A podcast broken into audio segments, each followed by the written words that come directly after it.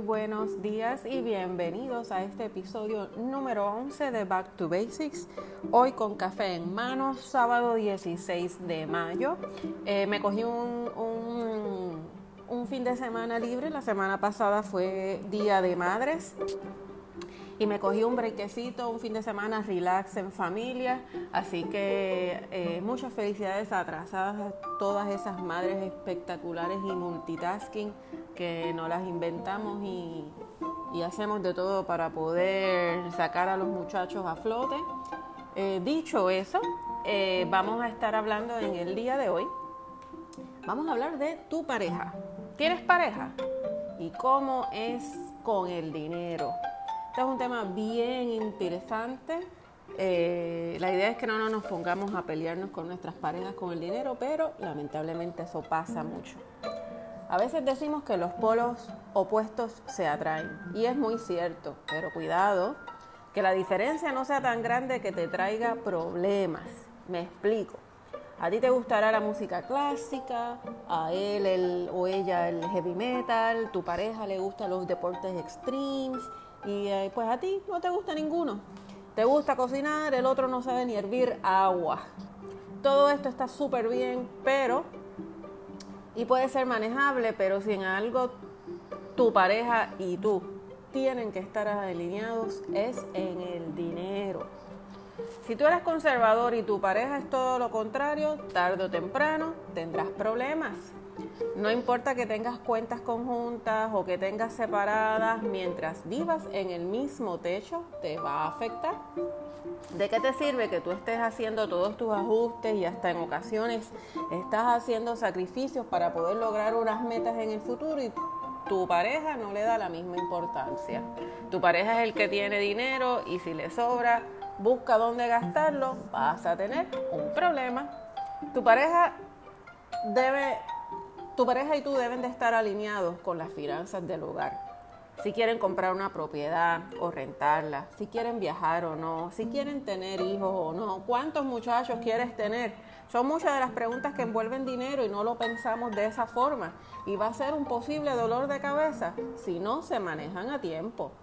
Ambos deben de sentarse a discutir y hablar sobre sus finanzas, el manejo del dinero y cómo hacer las modificaciones. No hay nada mejor que ambas partes, luego de llegar a un acuerdo, puedan ambos lograr sus metas sin afectar su relación.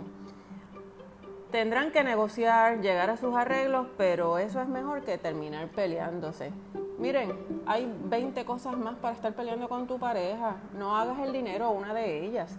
Yo hasta en ocasiones he recomendado que se hagan capitulaciones y sé que me van a mirar mal, pero la realidad es que a veces la gente piensa que eh, si uno propone las capitulaciones es que esa persona, la otra no está enamorada de ti, que piensa que esta relación eventualmente va a terminar. Y esto no necesariamente así. Eh, otros piensan, ah, yo no tengo dónde caerme muerto, no necesito unas capitulaciones. Eso es ahora, pero no sabemos qué vas a pasar aquí de dos, tres, cinco años más tarde. Eh, lo que tienen que estar pensando es, ¿qué pasa si uno de los dos tiene problemas económicos? Si uno de los dos pierde el trabajo, si uno de los dos no puede pagar las deudas, si uno de los dos tiene un accidente, si uno de los dos se enferma. Todas estas cosas pueden afectar el crédito. La pareja, el cónyuge, no se tiene que ver afectado del todo. Estamos hablando crediticiamente hablando y puede hacer compras o solicitar préstamos en lo que la otra parte resuelve si ustedes tienen capitulaciones. Así que no lo vean todo en la parte negativa, tienen que pensar como, de nuevo, como un negocio. Y no que las relaciones sean negocios, pero hay varias cosas que hay que negociar como, todo, como toda situación. Así que, además de pensar en esto, búsquele la, lógica, una menos mala, eh, eh, y hacer por el hecho de proteger los bienes y el bienestar de la relación. Dicho esto, es importante que tengas la conversación con tu pareja del dinero. Y aquí te voy a presentar varias ideas de cómo traer el tema con tu pareja, porque para algunos puede ser un tema delicado.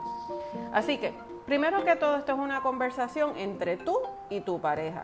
No es con tus hijos de frente, no es con otro miembro de la familia, es tú y tu pareja.